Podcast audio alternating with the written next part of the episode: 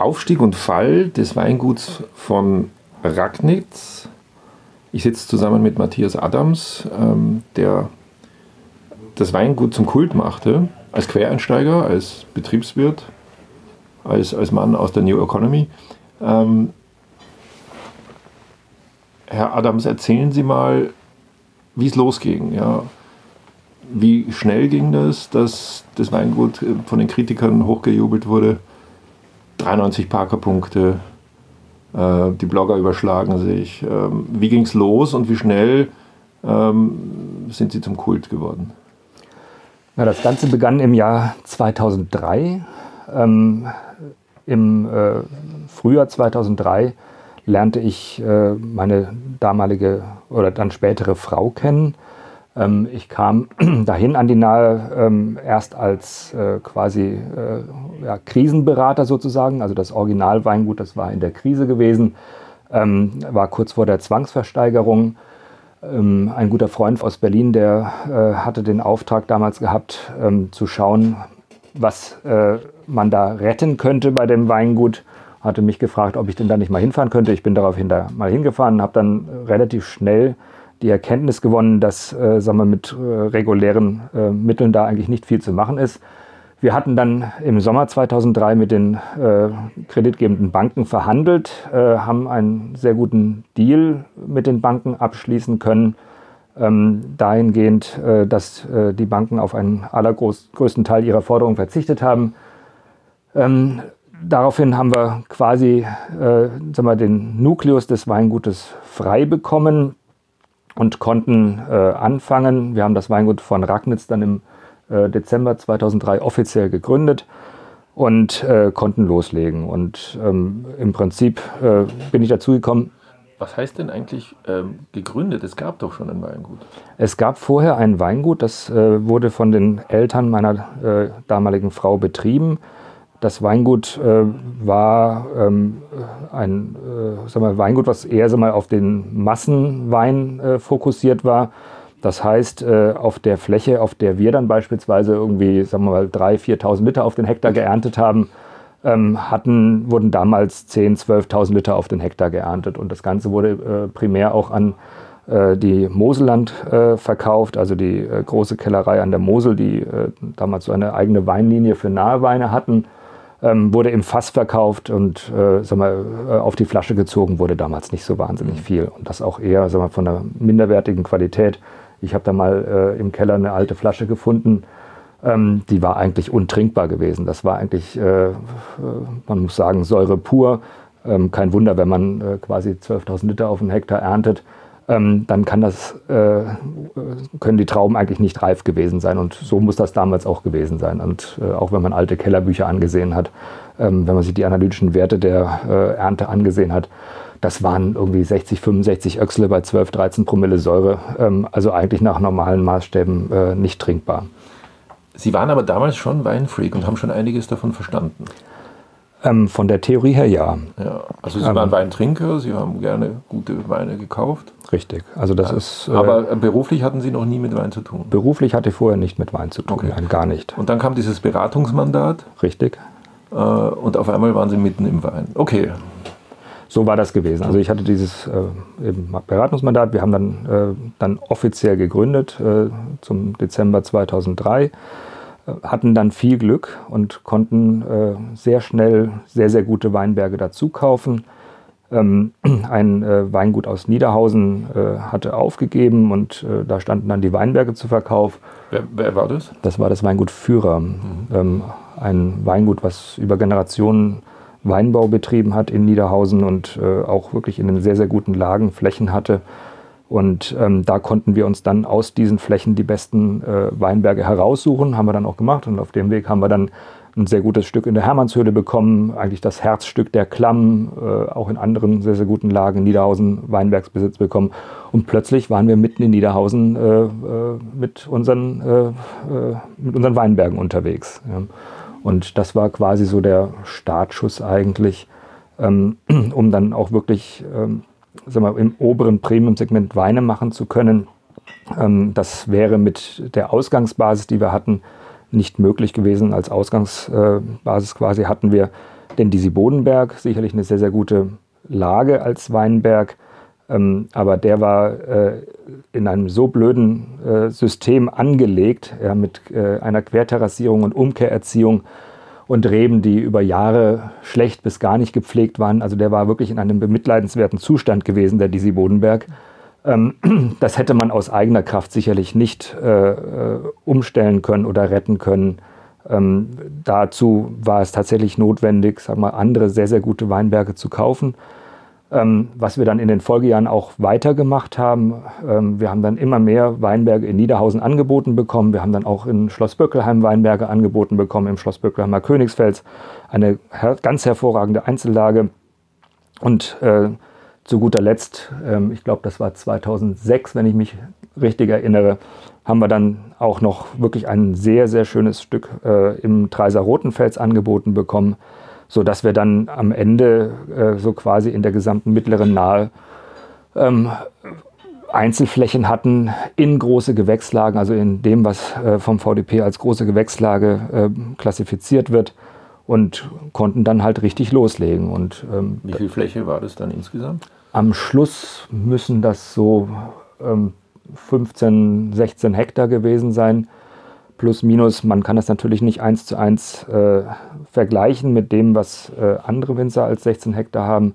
Denn wie gesagt, der Disi Bodenberg, ähm, das war zwar nominal eine riesengroße Fläche von 7 Hektar, aber dadurch, dass der querterrassiert war und die Terrassen äh, wirklich auch blöd angelegt waren und dann halt auch immer nur eine Rebzeile auf jeder Terrasse stand, ähm, waren das netto vielleicht anderthalb, zwei Hektar. Oh ja. Ja, also, aber das heißt, dass ähm, Sie schon auch sehr viel Geld investiert haben.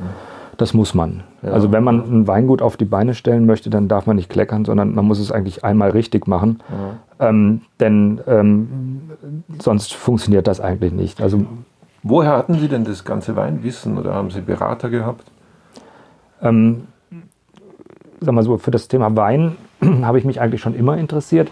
Also immer ist übertrieben, also zumindest mal äh, seit äh, spätestens Studienzeiten interessiert. Ich habe äh, in Freiburg äh, studiert und ähm, das ist ja mitten in der Weingegend und äh, da hat man natürlich auch mit äh, Winzern dann irgendwann mal zu tun und ähm, ich habe dann angefangen, auch schon während des Studiums für meine äh, Studienfreunde und mich Weinreisen zu organisieren. Wir sind schon damals äh, in alle möglichen Weingegenden gefahren und haben uns dann die Sachen vor Ort angesehen und ähm, äh, richtiges äh, sag mal, Weinwissen, sag mal, wie man es technisch macht, hatte ich natürlich nicht, aber ich hatte zumindest eine Idee, ähm, wie guter Wein schmecken muss aus der äh, Zeit. Und ähm, das ist das, was ich dann versucht habe, halt hinterher auch äh, umzusetzen. Ähm, sprich, das Ganze vom Ende her zu denken, also vom, vom Produkt her zu denken. Ähm, wo möchte ich hin mit dem Wein? Also welches Geschmacksprofil soll er haben? Also es macht ja keinen Sinn, äh, sag mal, anderes zu kopieren, was äh, sag mal, beispielsweise an der Nahe schon vorhanden ist, sondern man muss ja auch mal, so ein bisschen sein eigenes Geschmacksprofil äh, äh auf den Markt bringen, ähm, was einem selbst natürlich schmecken muss, aber was jetzt eben keine Kopie ist von dem, was halt schon vorhanden ist. Hm?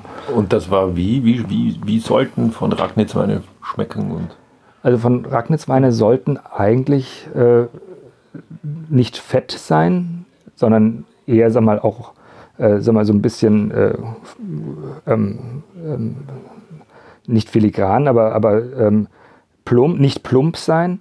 Ähm, aber sie sollten, äh, sag mal, so ein bisschen ähm, ähm, äh, cremiger sein. Ja? Also, sag mal, das Ziel war es eigentlich gewesen, ähm, sag mal, so den äh, vielleicht burgundischen Riesling-Typ äh, äh, auf die Beine zu stellen. Also Sinnlichkeit.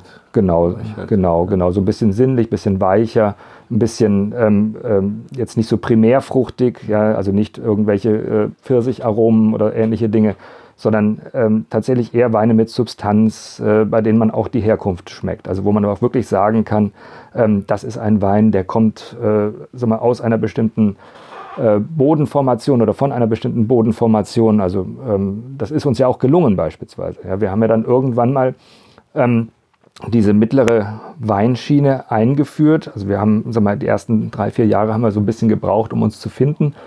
Aber irgendwann sind wir zu der Erkenntnis gekommen, ähm, was, sag mal, das wirklich Alleinstellungsmerkmal der Nahe ist. Und zwar sind das diese verschiedenen Bodenformationen. Und da wir das Glück hatten, dass wir Weinberge hatten, ähm, bei, mit drei sehr, sehr unterschiedlichen Hauptbodenformationen, würde ich mal sagen, also Schiefer, Vulkangestein und Kieselstein, haben wir dann gesagt, warum sortieren wir die Trauben nicht nach Bodenformationen?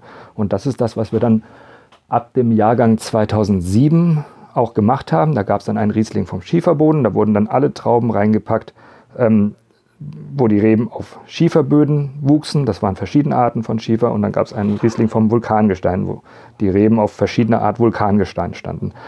Und das war in 2007 schon so gewesen. Die ähm, Weine vom Vulkangestein, die waren immer etwas kräftiger, etwas opulenter, vielleicht auch ein bisschen südfrüchtiger so von der Art her.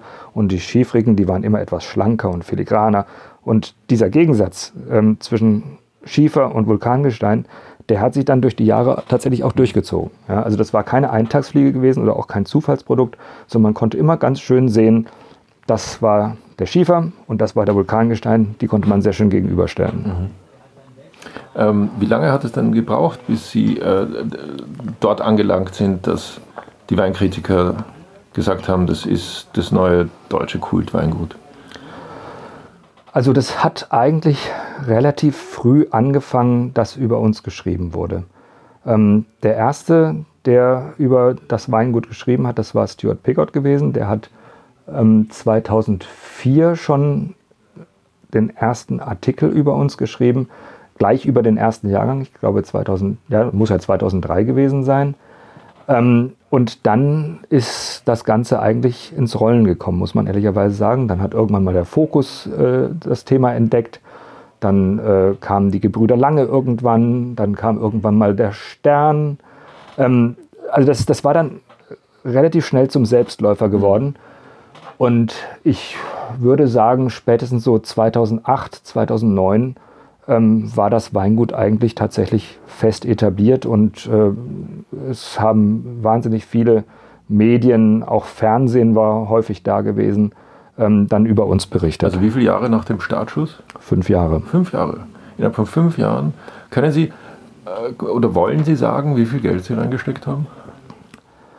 Also per Saldo, ähm, wenn man das wirklich hochrechnet, ähm, ein äh, also ich würde sagen siebenstelliger Betrag, ja. Mhm. Und natürlich jede Menge Arbeitszeit. Und viel Arbeit, viel, viel Arbeit. Ja, ja.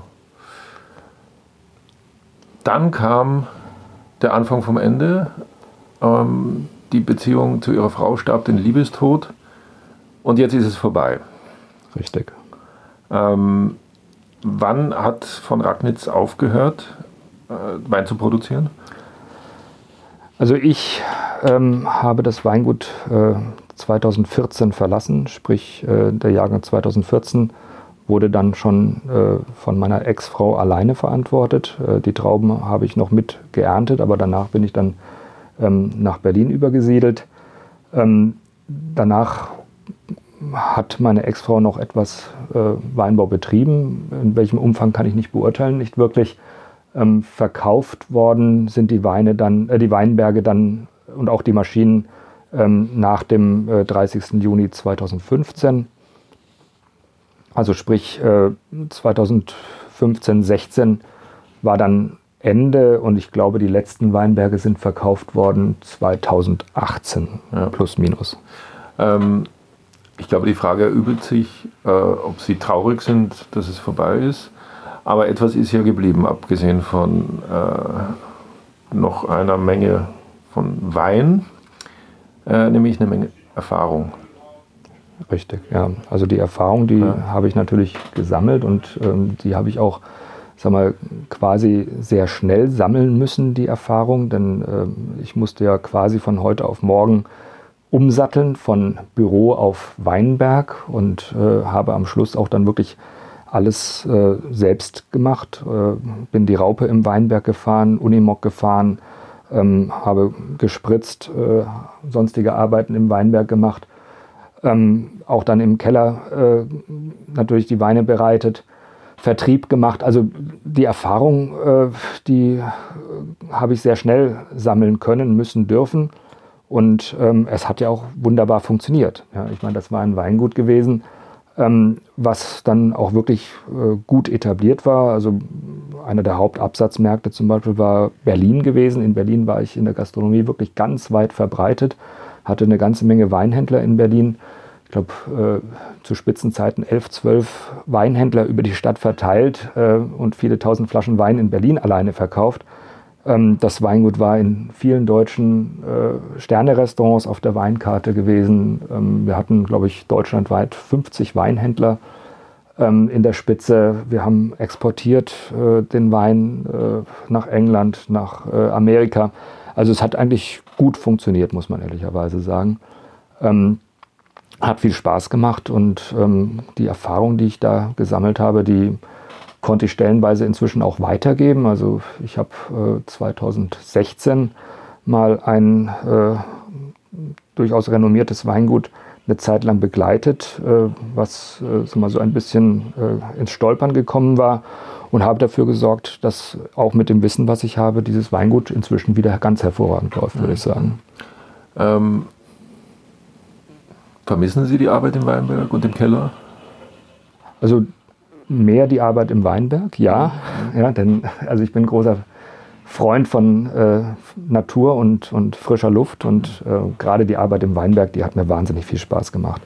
Ähm, das ist irgendwie was, äh, sagen wir, sehr ähm, ja, Beruhigendes und, und äh, Kontemplatives fast, wenn man da im Weinberg ist und gut, jetzt nicht unbedingt auf der Raupe sitzt oder auf dem Traktor, aber wenn man tatsächlich Handarbeiten macht, das mhm. ist ja fast ein bisschen äh, monoton und äh, dabei kann man tatsächlich auch so ein bisschen äh, sagen wir, in diesen meditativen äh, Modus fallen. Und mhm. ähm, wenn man dann noch die Natur um sich hat und irgendwelche, äh, weiß ich, Vögel zwitschern, das ist schon was Besonderes. Das, das ist äh, schon außergewöhnlich. Und wenn man das vergleicht mit einem Bürojob, ähm, das ist ähm, schon das Erstrebenswertere eigentlich. Würden Sie das nochmal machen? Also ich würde es in der richtigen Konstellation sicherlich nochmal machen. Ähm, allerdings müsste ich dafür vermutlich etwas jünger sein. Also ähm, jetzt äh, in meinem äh, leicht fortgeschrittenen Alter ähm, äh, muss man schon wirklich die richtige Konstellation finden, um sowas nochmal zu machen. Ähm, in derselben Konstellation jetzt nochmal anfangen mit einem Weingut, was äh, sag mal, äh, von null auf aufgebaut werden müsste, wäre es schwierig, könnte ich mir vorstellen. Ähm, etwas äh, beispielsweise übernehmen, was eigentlich schon ganz gut läuft und dem Ganzen nochmal eine neue Richtung geben. Das könnte man sich sicherlich gut vorstellen. Allerdings vermutlich auch nicht mehr, äh, sag mal, irgendwo im Westen Deutschlands. Äh, dafür ist es, glaube ich, jetzt langsam zu warm dort. Sondern wenn ich mich für irgendetwas interessieren könnte oder warm erwärmen könnte, dann eher Sachsen oder Sachsen-Anhalt. Das klingt ja interessant. Denn äh, ich glaube, dass äh, die beiden Weingegenden Sachsen, Sachsen-Anhalt, dass die massiv unterschätzt sind mhm. und ähm, sicherlich auch aufgrund äh, mal, der klimatischen Bedingungen, die wahrscheinlich kommen werden, ähm, ein wahnsinniges Potenzial haben könnten. Ja. Das Blöde ist nur, man findet da keine Weinberge. Ne? Also ich habe das natürlich schon versucht, ähm, habe mich natürlich schon umgeguckt. Also gerade in Sachsen habe ich mich natürlich schon massiv umgesehen. Und ähm, Sachsen ist äh, sag mal, aufgeteilt. Ja, da ja. ist wenig zu machen. Das ist ein kleines Weinbaugebiet mit 450 Hektar Weinbaufläche.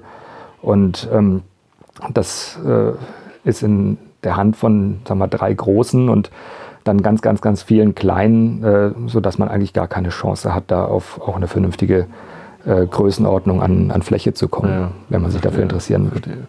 Ähm, was raten Sie ähm, Weinfanatikern, die schon immer vom eigenen Weingut geträumt haben, noch das nötige Kleingeld besitzen? Ähm, auf was sollten die achten? Also es sind eigentlich zwei Dinge, würde ich sagen. Also auf der einen Seite tatsächlich vom Markt her denken, vom Produkt her denken. Also ähm, wie soll der Wein schmecken? Was ist das Alleinstellungsmerkmal? Ähm, nicht anfangen, irgendwie Wein zu produzieren und äh, dann am Ende halt, äh, wenn der Wein geerntet und ausgebaut ist, zu überlegen, wie vermarkte ich den Wein jetzt, sondern von vornherein überlegen, wie soll das Produkt aussehen, wie soll der schmecken und was ist mein Marketingmodell. Ja, also möchte ich irgendwie Privatkunden haben, möchte ich äh, sag mal, äh, Handel haben und das ganze Modell dann auch darauf ausrichten.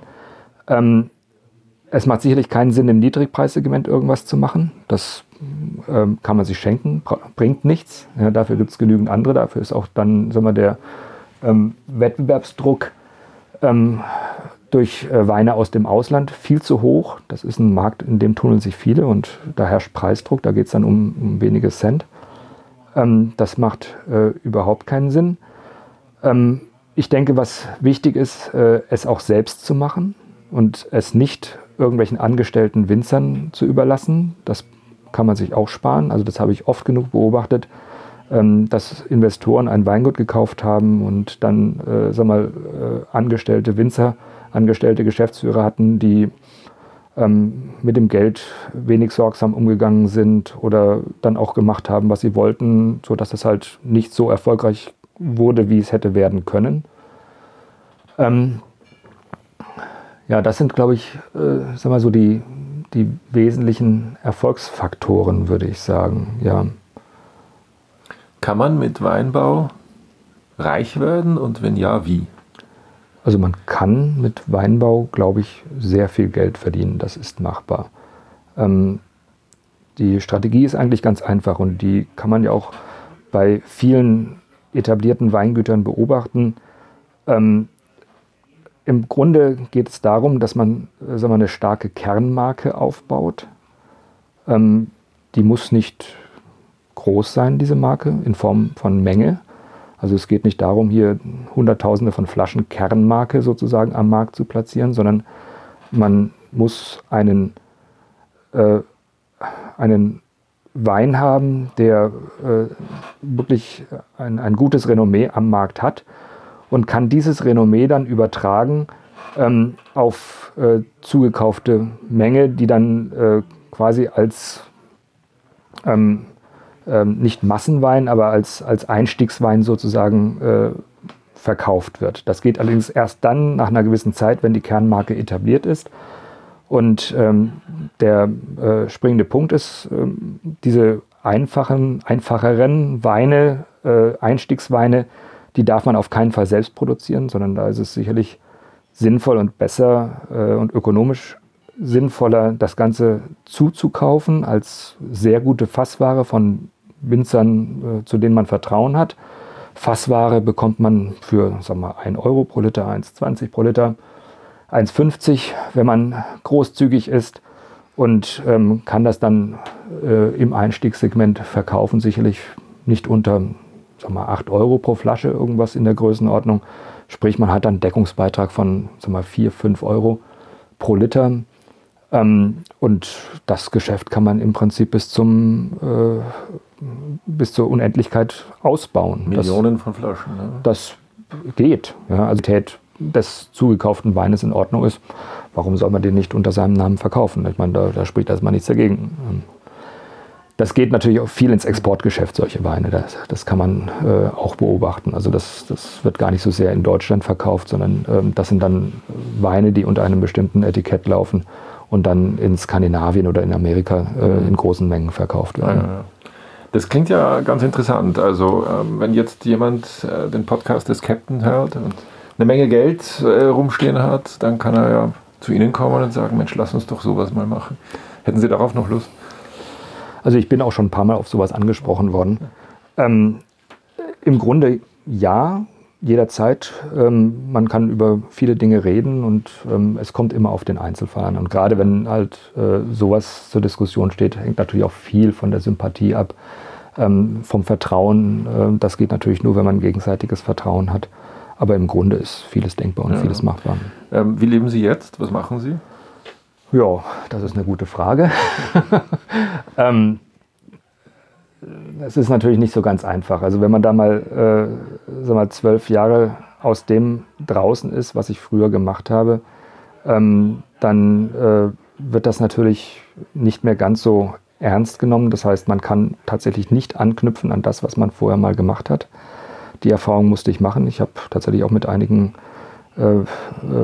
Personalberatern gesprochen zu dem Thema und die haben mir ganz klar gesagt, das ist schön, was sie gemacht haben, aber das war im Prinzip zwölf Jahre lang äh, Hobby zum Beruf, aber das zählt halt nicht im professionellen Umfeld.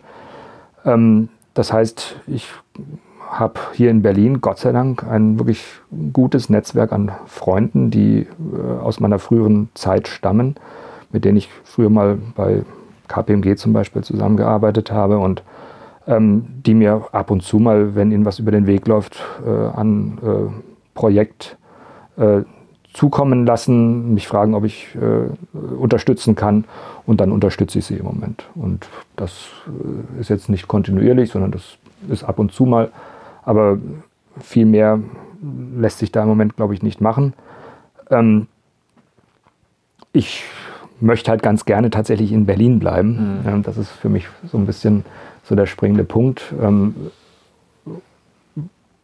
das, das erleichtert das natürlich, natürlich nicht unbedingt, aber äh, in anderen Städten hätte ich auch nicht diese Infrastruktur, wie ich sie hier habe, mit ja. eben diesem Freundesnetzwerk. Das habe ich tatsächlich nur in Berlin und äh, insofern ähm, ähm, ist das für mich im Moment die, die Möglichkeit, halt tatsächlich auch äh, den Lebensunterhalt zu erreichen. Ja.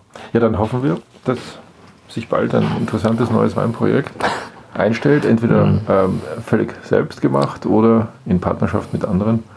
Da wünsche ich sehr viel Glück. Vielen Dank. Vielen Dank.